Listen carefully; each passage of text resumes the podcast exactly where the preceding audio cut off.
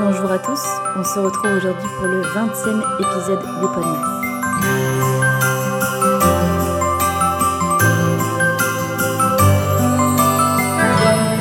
Aujourd'hui est un jour très spécial pour moi car cet épisode sort enfin. Il a été enregistré il y a quelques temps et il était tellement exceptionnel à mes yeux que j'avais envie de lui accorder une place assez importante dans le planning des Podmas. C'est pour cela qu'il sort le dernier mercredi des Podmas tout simplement, le 20 décembre. J'espère du plus profond de mon cœur que ça va vous plaire. Moi je suis surexcitée à l'idée de vous poster, de vous publier cet épisode. Et j'espère surtout que cet épisode va vous faire rêver car à la sortie de l'enregistrement de cette interview, j'étais vraiment sur un petit nuage. Alors voilà, je vous souhaite une bonne écoute. Bonjour Justine, merci d'avoir accepté mon invitation. Bonjour. Alors, tu es euh, journaliste et si c'est possible, j'aimerais que tu décrives à nos auditeurs quel est un peu ton métier et tes missions au quotidien. Oui. Alors, euh, je travaille à TF1, moi, depuis euh, presque dix ans, parce qu'en fait, je suis rentrée dans ce groupe d'information par leur chaîne d'information qui est LCI. J'ai gagné un concours. C'est souvent comme ça en journalisme, ils appellent ça des bourses, comme un peu dans beaucoup de corps de métier. Et gagner une bourse m'a permis en fait de déjà m'installer pendant un an de CDD en fait. C'était ça la récompense. Euh, ça, ça a vraiment facilité les choses parce que ça laisse un an pour s'installer dans une entreprise et c'est pas mal. Donc j'ai commencé par la chaîne d'info LCI avec beaucoup de directs, beaucoup ce qu'on appelle en journalisme, on appelle ça des cabines. Une cabine, c'est un sujet avec des images récupérées. Donc je n'allais pas sur le terrain au début faire des reportages, je récupérais soit les reportages de mes camarades, soit ce qu'on appelle des images d'agence. Les agences, c'est AFP, Reuters, c'est des agences de presse qui ont des bureaux partout dans le monde et qui envoient, qui vendent leurs images aux chaînes de télé. J'ai fait ça pendant cinq ans. Euh, et après, euh, j'ai basculé à TF1, donc essentiellement pour le journal de 20 heures, mais pour tout ce qu'on appelle les éditions d'information de TF1, donc c'est le journal de 13 heures, de 20 heures, et le journal des week-ends, qui est une édition à part entière euh, présentée par Anne-Claire Coudray. Donc aujourd'hui, je suis au service économie depuis 5 ans à TF1, qui est un très grand service qui couvre beaucoup d'actualités euh, sociales, agriculture, environnement, énormément, de plus en plus. Enfin, TF1 qui est un, grand paquebot de l'information et qui est regardé par, euh, comme France 2, hein, à peu près les mêmes tranches d'âge et catégories sociales, a mis beaucoup de temps à faire son virage sur les sujets environnement, mais il l'a fait. Et pour nous, c'est passionnant. Voilà, donc ça fait 10 ans et demi, presque 11 ans que, que je travaille maintenant. Euh, depuis le départ dans le même groupe d'information. Mes auditeurs comprendront à quel point je suis un petit peu quand même impressionnée. Mais non, il faut pas, il faut pas. Ben non, non, il faut pas. Du coup, est-ce que tu peux nous expliquer un peu qu'est-ce que tu as fait comme choix euh, post-bac pour en arriver là, pour avoir euh, du coup autant de compétences pour intégrer LCI, plus tard TF1 Et euh, je me posais également la question, vu que tu es plutôt dans le secteur économie, est-ce que tu as dû faire du coup des, des études, je sais pas moi, dans le domaine de l'économie plus précisément pour acquérir des connaissances à ce niveau-là? Pas du tout. Je crois que le métier de journaliste est l'un des plus polyvalents et l'un des plus faciles pour se former. Évidemment, il y a plein de types de journalisme et il y a des journalismes spécialisés, mais le point de départ est le même pour tout le monde. Il faut avoir une grande culture générale, il faut s'intéresser à tout, il faut être curieux de tout. je connais très très peu de journalistes qui, à 20 ans ou 22 ou 23 ans en sortant d'études, sont devenus spécialistes économiques ou de cinéma ou de sport. C'est impossible, j'en connais aucun. Ça veut dire qu'au départ, faut toucher à tout, faut savoir un petit peu tout faire. Moi, ce qui m'a aidé, c'est que j'ai été reçue au concours de Sciences Po, euh, qui est une grande école et qui clairement permet de prolonger ce socle commun de culture générale, d'histoire, d'économie, euh, voilà, euh, de sciences sociales, pour avoir un petit bagage un peu solide. Mais c'est loin d'être euh, le seul chemin pour y arriver.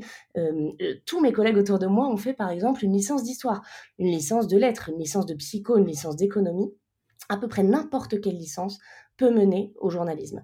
Par contre, ce qu'il faut, c'est qu'au bout d'un moment, à Bac plus 3, il faut essayer d'intégrer pour les deux dernières années une école de journalisme. Souvent, c'est Bac plus 5 quand même pour être journaliste. Là, c'est pareil, hein, je connais des exceptions, mais malheureusement, le système français fait qu'on est encore vachement dans un truc de diplôme. Donc, c'est bien d'avoir un diplôme, c'est bien d'avoir un bac plus 3, j'ai envie de dire de n'importe quoi. Et après, d'essayer d'intégrer l'une des 15 écoles, je crois, de journalisme qui sont reconnues.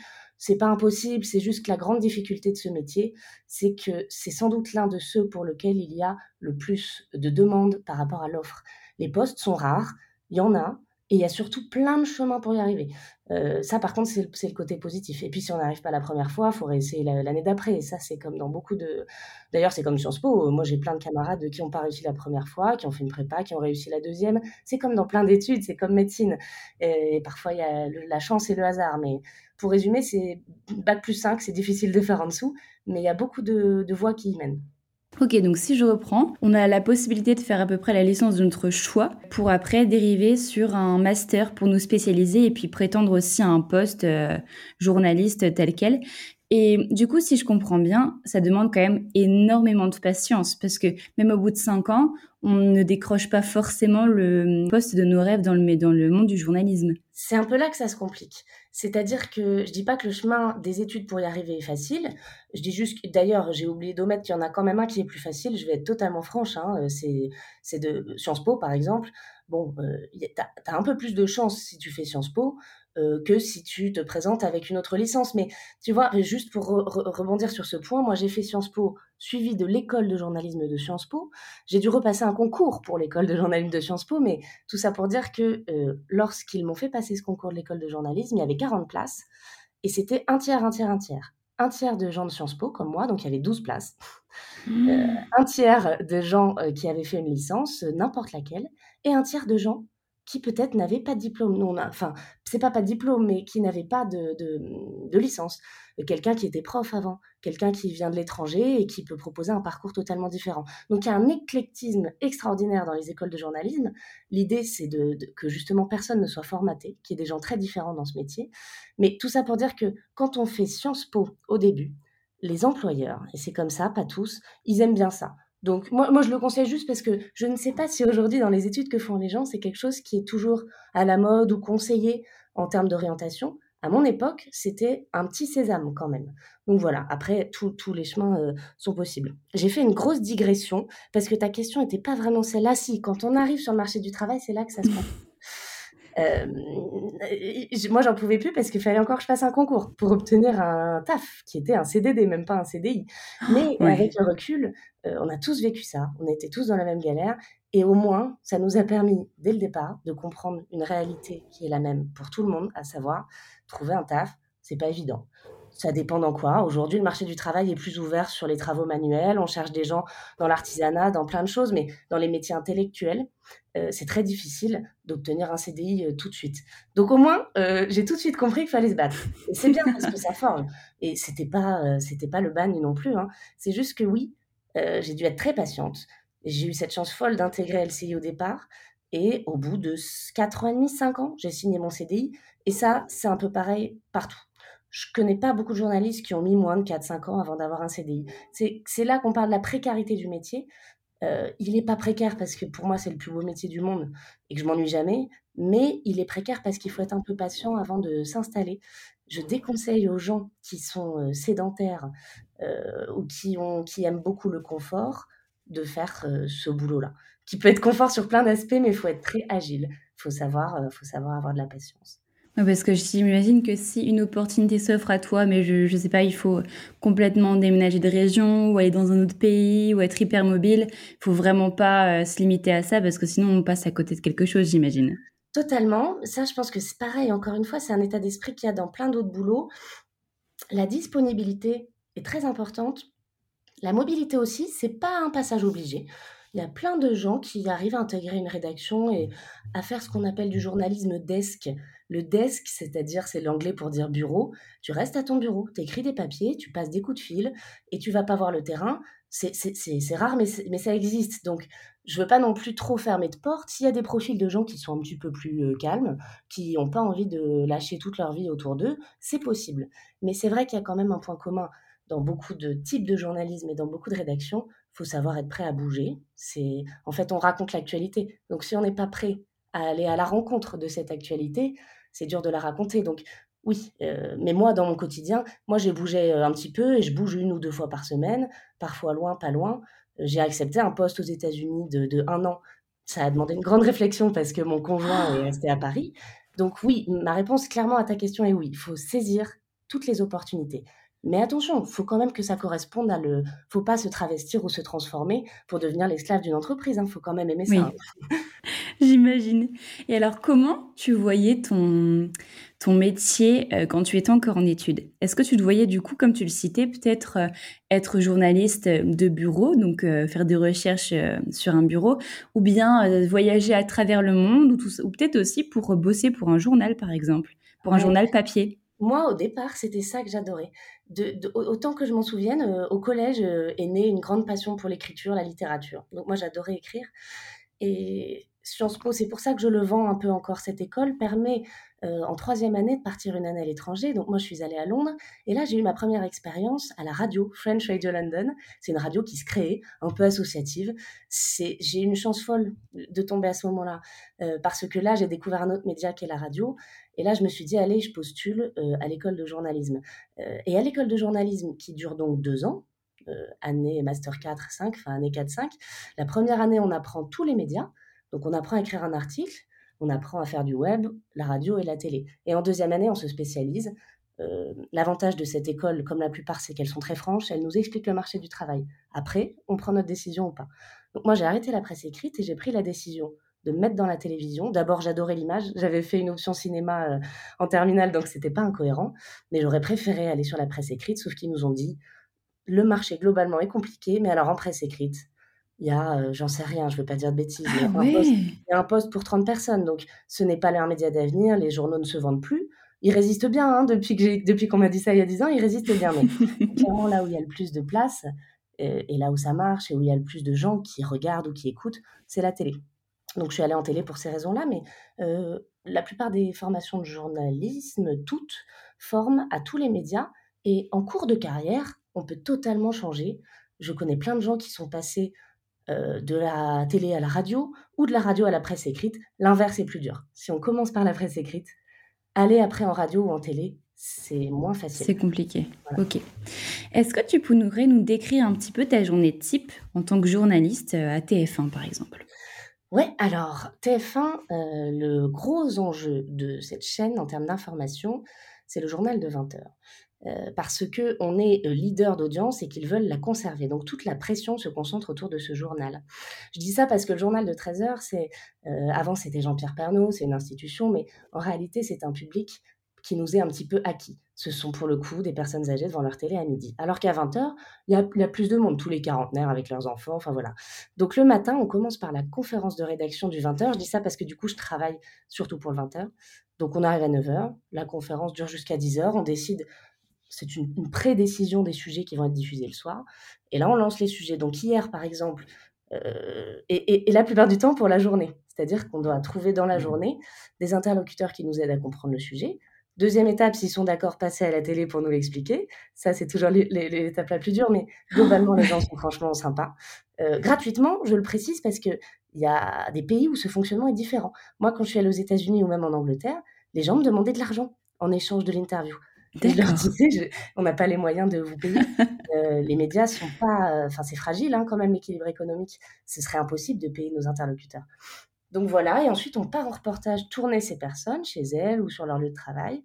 On rentre à la, en général 17 heures grand maximum et on s'installe en salle de montage. On dérush. Euh, parfois c'est une heure, deux heures de tournage, c'est plusieurs tournages différents. Parfois je les ai pas tous tournés moi-même, c'est le cas hier. Hier, j'ai une collègue qui a tourné une partie du sujet pour moi. Je sais même plus sur quoi c'était. En fait, les journées, des fois, pas, tout le temps, hein, sont tellement intenses que on oublie les sujets. Mais hier, je crois que c'était sur le préato zéro, un truc un petit peu, un petit peu technique. C'est vraiment pas ce qu'on préfère faire, mais voilà. Et euh, moralité, j'ai eu deux heures de montage. Je suis rentrée dans ce qu'on appelle une salle de mixage pour enregistrer la voix, le texte que j'avais écrit, qui allait coller aux images. Et après, le sujet a été diffusé aux 20h c'est bien de rester à ce qu'on appelle chez nous la conférence de débrief. Donc à 20h40, le journal se termine, tout le monde se met autour de la table. C'est un moment euh, intéressant, parfois éprouvant, où tous les journalistes sont débriefés de leur sujet. C'est pas la cour d'école, hein, mais c'est vrai que ça peut être un peu sévère. C'est le moment où on dit euh, ce qu'on aurait pu faire mieux. Et voilà, donc c'est pas tous les jours comme ça. Je dirais que j'ai en moyenne deux jours par semaine des journées comme ça, mais typiquement, celle que je viens de te raconter, c'est celle d'hier. C'est deux fois par semaine, c'est comme ça. Donc c'est du, ouais, c'est 12 heures hein, par jour quand même. Donc, faut, faut tenir. C'est un sacré rythme. Et d'ailleurs, comment tu fais pour gérer cette pression? Parce que c'est vrai que du coup, vu que c'est aussi un métier d'image, tu as quelque part, même si on fait tous des erreurs, pas trop le droit à l'erreur justement. Si tu en fais une, peut-être que tout le monde, on la verra. Et, euh, c'est quand même un, un, poste à des responsabilités assez importantes. Donc il y a beaucoup de personnes derrière, quoi. Alors, c'est pas faux. Euh, non, non, euh, c'est sans doute la chose la plus. C'est une très bonne question parce que c'est la chose la plus difficile à gérer. Il faut avoir une passion pour l'honnêteté, enfin, pas l'honnêteté, la vérité. Quand on veut la chercher, quand on veut bien faire, on on dit pas de bêtises. Et quand on a un doute, on ne dit rien. Et c'est vraiment quelque chose de fondamental pour moi. C'est la chose la plus importante de notre métier, surtout à l'heure où les gens doutent de notre crédibilité où les gens nous assimilent au pouvoir, alors que je peux confirmer au bout de dix ans que ce n'est pas le cas. Même une chaîne comme TF1, étiquetée de droite, etc., avec un actionnaire, on a une liberté totale dans nos choix et personne ne nous dit quoi faire. On a une ligne éditoriale qui est évidemment libérale, ce qui est plus du tout dans l'air du temps, mais c'est comme ça. Mais je veux dire, personne ne nous dit quoi faire.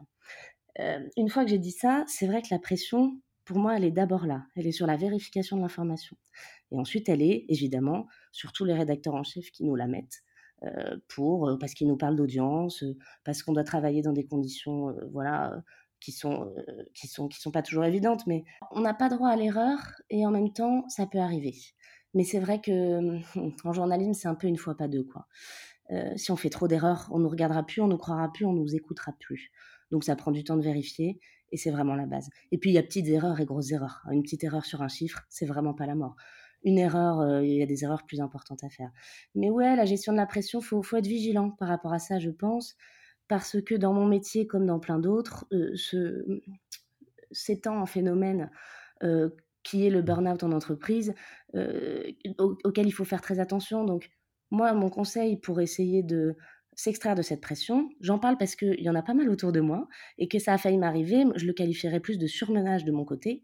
Ok. Mais pour se prémunir de cela, je pense qu'il faut partager cette pression. Il faut en parler.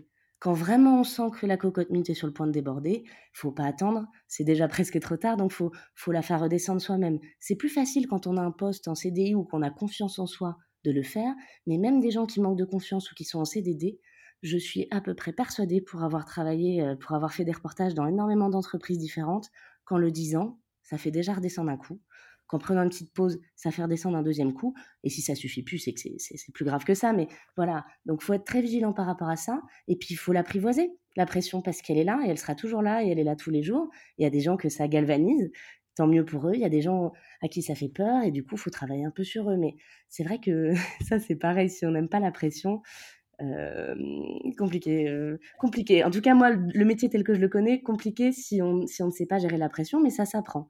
Et puis, dernière chose, c'est un environnement et un monde du travail, contrairement à ce qu'on pourrait croire, très collectif. Euh, ok. C'est impossible de faire un sujet, un reportage euh, tout seul. On travaille avec 3, 4, 5, 6 personnes différentes dans la journée, voire beaucoup plus. On est une équipe, et j'ai presque envie de dire on est une famille, et il y a énormément de solidarité. J'ose croire que c'est comme ça dans pas mal d'entreprises. En tout cas, faut, faut y croire. Il faut croire qu'on peut compter sur les autres pour faire redescendre la pression. Quoi. Ok, et justement, ça me fait euh, penser, ce que je trouve fascinant dans ton métier, c'est que tu te réveilles le matin, il s'est passé des choses dans le monde la veille ou le soir même, ou même peut-être euh, actuellement, et en fait, tu dois réfléchir à des sujets, tu dois adapter sans cesse, en fait, ça doit être un métier qui est extrêmement stimulant. Est-ce que des fois, justement, ça peut pas amener au surmenage d'être sans cesse en train de réfléchir au monde et peut-être mettre de côté sa vie personnelle, enfin pour les personnes qui savent peut-être euh, moins gérer ces deux choses-là. Moi, je sais que par exemple, j'aurais énormément, après je suis encore très jeune, mais j'aurais énormément de mal, sans expérience là tout de suite, à essayer de faire la part des choses. Est-ce que tu as des conseils vis-à-vis de ça? Alors, de toute façon, on a toujours quelqu'un au-dessus de nous. Moi, c'est des postes qu'on commence à me proposer, vu que j'ai la trentaine de rédacteurs en chef que je ne veux pas occuper pour l'instant, parce qu'une fois qu'on est rédacteur en chef, on a quitté le terrain. Mais ce sont des postes passionnants, et la pression, elle est encore plus sur leurs épaules à eux. Donc pour répondre à ta première question sur comment faire des choix, comment prendre toutes les images d'actualité qui arrivent chaque jour, que nous, on filtre aussi pour le public, aux terribles images de guerre, etc., on a des formations pour ça. On doit aller voir pour les vérifier. Si on ne veut pas les voir, on peut le dire, par exemple. Bref, je ferme la parenthèse. Moi, je suis au service économie, mais j'ai fait un peu de service news, en fait, pendant cinq ans à, LCI. J'ai vu plein de choses, j'ai été très accompagnée. Il faut savoir s'écouter, encore une fois, et dire si ça, j'en ai pas envie. J'en connais hein, qui disent, moi, je veux pas. Sur l'Ukraine, il y en a plein qui ont dit, je veux pas y aller. C'est pas mmh grave. Mais c'est vrai que notre métier, c'est l'actualité. Donc, si on se retrouve à TF1 avec trop de gens qui veulent plus y aller, ben on peut, on peut plus faire notre métier. Bref, pour l'instant, ça s'équilibre. Euh, sur le côté vie pro, vie perso, c'est, euh, je me rends compte que je dépeins ce métier comme quelque chose de difficile, mais tant pis, c'est la réalité. Sur le côté vie pro, vie perso, au début de la carrière, c'est difficile faut avoir de la solidité autour de soi, que ce soit un conjoint, une conjointe ou de la famille, parce que oui, c'est un peu tout pour le boulot. Le risque, c'est que ce soit comme ça pendant les 30 ou 40 ans d'une carrière. Forcément, non. Il y a un moment où ça se détache. Moi, j'ai fait des semaines à 60-70 heures, rémunéré par ailleurs. Franchement, au début, c'est pas, pas un métier qui, qui nous fait gagner beaucoup d'argent j'ai tenu parce que je l'adorais ce boulot. Et justement, moi, le fait qu'il n'y ait pas de routine et qu'il y ait une actualité différente tout le temps, des gens différents, des lieux différents, des sujets différents, moi, ça me fait tenir ça. Moi, ça, c'est pas une source de pression, ça, pour moi. Et mmh, voilà, ça se stabilise avec le temps, mais il faut savoir se stabiliser soi-même. Hein. Euh, rares sont les employeurs, même si ça arrive de plus en plus, même chez nous, rares sont les employeurs qui disent Fais attention, t'es sûr que tu veux pas aller au resto avec ton mec ce soir plutôt Non, ça n'arrive jamais. C'est à, à, nous de dire euh, Bon, écoute, là, ça fait sept jours que je bosse. Je, est-ce que tu n'as pas quelqu'un d'autre parce que là j'ai besoin d'être chez moi? Voilà, euh, faut, faut, c'est vraiment un métier où, où il faut avoir une personnalité et si elle n'est pas naturelle, il faut vraiment essayer de se la forger de, s'affirmer. C'est exactement ce que j'allais dire. Je pense que c'est plutôt destiné à certaines personnalités. Et en effet, je pense que même si on est fan de journalisme et qu'on ne se sent pas peut-être prêt à supporter euh, toute cette pression, il faut vraiment essayer de faire un travail sur soi parce que si on veut vraiment arriver à, se, à, comment dire, à exercer ce métier, il y a vraiment des choses quand même à prendre en compte assez importantes. Mmh. Et du coup, j'avais une petite question également. Je me demandais aussi, donc je ne te l'ai pas posé en off, donc je... nous, on ne fait jamais ça. Hein. Jamais on envoie nos questions à qui que ce soit à l'avance. Hein. Ah ouais? Ni aux politiques, ni à qui... Ah ben non, mais jamais de la vie. Parce que sinon, ils refusent ou ils se préparent, la réponse est moins spontanée. non, non, non, non, pas de questions en avance. Ok. Après, moi, j'aime bien aussi les poser seulement juste avant l'enregistrement, comme ça les gens ne le préparent pas et c'est plus spontané. Franchement, moi, euh, c'est mon conseil. Après, là, bien sûr, l'échange qu'on a est dans un cadre différent. Oui, bien sûr. C'est plutôt aux interviews politiques ou voilà, euh, où, c'est quasiment interdit d'envoyer les questions, mais là, évidemment que, que ça peut permettre de préparer. du coup, j'ai été demandé. Euh, est-ce qu'on peut considérer ce métier-là d'instable ou stable? Dans le sens où je m'explique, si, si on parle du fait, par exemple, d'une erreur faite, une erreur qui est assez, je sais pas moi, importante assez fatale, parce qu'il y a énormément de gens qui, nous écoutent, je sais pas moi, admettons, on prend un exemple au sein d'une radio. Tu as un poste au sein d'une radio et tu dis une grosse bourde. Est-ce que du jour au lendemain, tu peux être sur une espèce de siège éjectable où il y a quand même une certaine assurance au niveau du travail derrière? Moi, c'est un monde que je connais absolument pas et que je trouve extrêmement intéressant. C'est pour ça que je te pose la question. Alors, c'est une très bonne question. Je ne me suis jamais renseignée parce qu'il me semble qu'il est tout à fait possible que, euh, comment on appelle ça, pas le droit du travail, mais les chartes professionnelles qui sont signées par les entreprises font que le droit du travail est peut-être légèrement différent en journalisme par rapport à ailleurs. pourquoi je dis ça? D'abord, je réponds à ta question. Moi, euh, j'ai une sécurité du travail absolue qui est la même que pour n'importe quel salarié. Alors, ce c'est pas c'est pas le régime d'un fonctionnaire qui est invirable. Tous les fonctionnaires aujourd'hui d'État en France ont leur poste à vie. Ça, c'est un confort et une stabilité, personne ne peut trouver mieux. Et puis dans le privé, donc ce qui est le cas du journalisme, euh, bah, d'ailleurs pas de tous les types de journalisme, mais moi c'est mon cas, oui, je peux me faire virer pour faute grave, comme dans le droit du travail. Donc la faute grave, faut vraiment y aller. Hein. Euh, moi, je connais personne qui s'est fait virer de TF1. Faut, euh, je sais pas, un truc, euh, un attouchement sexuel, une agression sexuelle, ça c'est évidemment une faute grave, une faute grave. Mais, mais, dire une bêtise à l'antenne, par exemple, c'est pas une faute grave. mais je me posais la question parce que il me semble que quand on présente quelque chose, qu'on est présentateur radio ou télé, c'est pas qu'on peut se faire virer plus facilement, c'est qu'on peut se faire dégager du poste, ça beaucoup plus facilement. Ah, écoute, là tu fais plus l'affaire, ça fait plus d'audience, t'es moins bonne qu'avant, on va te mettre ailleurs. Hein, c'est un peu un placard en général, pas toujours. Il y a des présentateurs qui rebondissent, mais vu que c'est vu un peu comme le Graal, euh, les présentateurs sont plus facilement malléables, on peut plus facilement les enlever de leur service. C'est le cas aussi des journalistes, mais me semble-t-il moins. Donc oui, une fois qu'on a signé un CDI dans une rédaction, c'est pas moins stable qu'ailleurs, hein, c'est la même stabilité. Hein, Ok. Bah, c'est intéressant que tu dises tout ça, même euh, quand tu parlais des difficultés aussi de ces métiers, parce que je pense aussi que la plupart des gens voient vraiment ce métier comme quelque chose de, euh, d'un monde assez, euh, assez sévère, assez, enfin, rempli de pression. Après, ce qui est le cas aussi, il y a beaucoup de pression.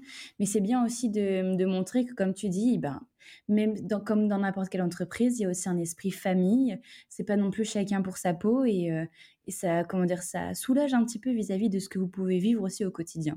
C'est, c'est, on se repose beaucoup là-dessus. Je fais un petit commentaire, c'est vrai. Euh, moi, mes camarades, pas tous, mes collègues sont devenus mes amis. Euh, c'est un chouette monde, c'est des gens passionnants. Euh, quand tu arrives à trouver, enfin, parce qu'en fait, s'il y a quand même un trait de caractère commun au métier de journaliste, c'est qu'on est tous très curieux. Donc, du coup, ça, ça crée forcément des rencontres, des conversations, des soutiens, des, un Mhm. peu des, des longueurs d'onde qui sont les mêmes pour tous. Donc, ça, c'est super agréable. Et c'est là aussi où la, c'est ce que je disais tout à l'heure, hein, c'est là où la pression s'en va. C'est un chouette monde, c'est des, c'est des gens sympas.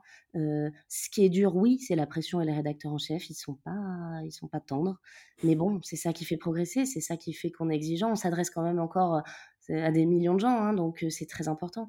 Mais euh, non, non, mais c'est un. Je, franchement, y a pas, je connais pas beaucoup de gens autour de moi qui arrivent avec la boule au ventre le matin. On sait que ça va être dur, mais ça va être chouette. Ok. Comment vois-tu ton avenir au sein du journalisme? Ah, c'est une grande question. C'est cette Mhm. question qui a sans doute provoqué le petit surmenage dont je te parlais la dernière fois, parce qu'en fait, on a l'habitude on a l'habitude de travailler beaucoup, même si c'est par phase. On a l'habitude de travailler avec beaucoup de pression, même si c'est par phase. Euh, mais une fois que d'autres questions se posent sur le sens de ce que l'on fait et de ce que l'on a à faire dans les 10 ou 15 prochaines années, là, ça devient plus compliqué. Donc moi, j'ai trouvé une maison dans laquelle je me sens bien. Pour l'instant, dans les 5 prochaines années, j'ai décidé que j'y resterai. La dernière fois que je me suis posé cette question, c'était pour faire du journalisme indépendant, parce que je sentais que je ne progressais plus dans la ligne éditoriale de TF1, qui est quelque chose de très pédagogique, grand public, et que moi, ça, ça commençait à me limiter. Donc ça, c'est des questions très personnelles, mais en réalité, il y a plein d'options. C'est juste que forcément, quand on quitte quelque chose, on perd quelque chose. Donc si je quitte TF1, ce que j'espère, ce qui j'espère m'arrivera un jour, je vais perdre quelque chose. Je vais peut-être perdre en salaire, même s'il n'est pas mirobolant, c'est une des entreprises qui paye un tout petit peu mieux que les autres. Je vais peut-être perdre en conditions de travail, parce que même si c'est une entreprise où on travaille beaucoup, les conditions sont excellentes, on est protégé, on est accompagné, on est voilà, c'est pas comme ça partout. Donc il faut que je sache ce que je suis capable de perdre. Et je vais peut-être perdre en stabilité parce que je vais peut-être pas retrouver un CDI tout de suite. C'est ça qui est dur dans les métiers en tension, c'est qu'on a du mal à les quitter, ce qui est dommage. Euh, parce qu'on aimerait tous faire plein de métiers différents, mais c'est pas si facile. Donc c'est des choix qui se posent. Pour l'instant, j'ai le temps. Je suis pas malheureuse dans mon travail, mais si un jour je m'en vais, ce sera peut-être dans du journalisme indépendant. Donc ça veut dire plus de rédaction, ça veut dire travailler toute seule, ça veut dire vendre mes sujets, ça veut dire être payée que quand les chaînes achètent mes sujets. Donc en gros, c'est 100 fois plus compliqué, mais peut-être 100 fois plus intéressant aussi. Donc je suis pas prête, mais peut-être un jour. Ok. C'est aussi peut-être des choses qui s'envisagent quand on a acquis une certaine expérience et euh, une certaine assurance aussi euh, euh, pour en arriver au, au point de créer ses propres euh, articles pour les vendre et vraiment être sûr de soi et être sûr que ça marche aussi. En fait, non, oui, oui et non. Ça dépend vraiment de si on se connaît bien ou pas. Moi, je me connaissais bien, j'avais envie de sécurité, j'avais envie d'être chaperonnée, accompagnée, qu'on me pousse, qu'on me tire Mhm. vers le haut. J'avais besoin d'un chef. Il y a des gens, euh, j'en connais plein, qui sont journalistes indépendants dès le départ. hein. D'abord, faut être excellent et il faut avoir conscience d'être excellent. Moi, je suis pas contre l'excès de confiance. Euh, je pense que c'est important. Si on sait qu'on est bon et talentueux et qu'on croit en soi, faut y aller à fond. Il y a plein de journalistes indépendants. C'est bien sûr, c'est plus insécurisant, mais j'en connais plein et j'en connais qui ont commencé très tôt. Et là, j'ai l'exemple d'une camarade à moi, Mathilde, qui, euh, à 22 ans, au bout de seulement un an et demi à TF1, s'est lancée là-dedans et elle a du succès. Donc euh, voilà, tout est possible. Faut se connaître, faut savoir de quoi on est capable. Et quand on a quand on a mis ça sur la table, de se dire allez, j'y vais, je prends un petit peu de risque, quoi. Et c'est pas grave si on se plante. Ok. Donc l'épisode euh, touche à sa fin. On arrive sur les deux dernières questions, si tu le veux bien. Quel conseil donnerais-tu aux jeunes journalistes qui aspirent à une carrière dans les médias euh, télévisuels euh, ou bien journalistes papier, par exemple? Oh bah, regarder la télé. non mais c'est vrai, il euh, faut regarder la télé, faut, faut, comprendre comment on fait l'image, faut regarder des séries, faut regarder évidemment les plateformes Netflix et tout qui font des docus euh, extraordinaires, faut s'inspirer des nouvelles manières de faire, il faut proposer, faut oser, faut, faut connaître, en fait faut amasser de la connaissance sur comment on fabrique un reportage télé, mais aussi qu'est-ce qu'on dit dedans, etc. Euh, c'est bien d'avoir des modèles, des inspirations, euh, c'est parfois des questions un peu bêtes qu'on pose hein, quand on rentre dans une entreprise, mais ça peut arriver qu'on la pose. Moi, j'aimais pas ce genre de questions, mais je comprends mieux pourquoi maintenant. On me demandait si j'avais des modèles en journalisme. En fait, ça permet de jauger ce que les gens regardent ou lisent. Il y a des journalistes qui écrivent des bouquins, c'est sympa de les lire aussi. En fait, il faut engranger à fond, parce que c'est ça qui va vous permettre de savoir où vous voulez aller. Après, il faut se rapprocher de journalistes on est tous très sympas. en fait, vu que c'est la galère, ce boulot un petit peu, on est tous plein de conseils, plein de recommandations. Faut se rapprocher de gens, faut leur écrire, faut leur parler, faut dire voilà, j'aimerais faire ça, quel est ton conseil? Moi, je l'ai fait avec plein de jeunes. Euh, les gens l'ont fait avec moi quand je suis arrivée. C'est super important. Faut pas avoir peur, faut se lancer et faut engranger de la connaissance. Et je mets une petite nuance sur ce que j'ai pu dire euh, euh, tout au long de notre échange, parce que j'ai beaucoup décrit mon métier à moi, qui est de travailler pour le journal de 20 heures de TF1, mais il y a plein de formes de journalisme différents aussi. Et il y en a où il y a moins de pression, il y a la presse écrite qui a forcément un petit peu moins de pression parce qu'on n'est pas en direct tous les soirs à la télé. Mais voilà. Et puis il y a des journalismes spécialisés, même si j'ai dit que c'est difficile de rentrer là-dedans dès le départ, au bout de 5, 6, 7 ans, on peut le faire. Donc, faut... moi, moi, je pense que c'est un métier qui peut correspondre à plein de gens. Hein. Et je l'ai décrit comme un petit peu difficile parce que je veux pas mentir, mais c'est pas du tout impossible non plus. Et surtout, c'est très varié. Donc, il faut engranger des connaissances. Ok. Et l'ultime question, en fait, c'est une question que j'ai l'habitude de poser à absolument tous mes épisodes. C'est une petite tradition. Qu'est-ce que tu dirais à la Justine d'il y a, alors je ne sais pas combien d'années, mais dès que tu es sortie du post-bac, donc euh, la Justine qui, est, euh, qui venait d'obtenir son bac et qui s'est lancée dans, les, dans, les, dans la licence de Sciences Po? T'aurais jamais dû douter. T'aurais jamais dû douter que ça, puisse marcher. Euh, j'ai eu du mal à réaliser ce qui m'arrivait souvent c'est pas pour moi, Sciences Po ça va être impossible, avoir du boulot ça va être impossible. Ça m'a pas paralysé d'avoir ce manque de confiance en moi, mais si j'en avais eu un peu plus, ça aurait été encore plus beau parce que je l'aurais vécu avec plus de sérénité.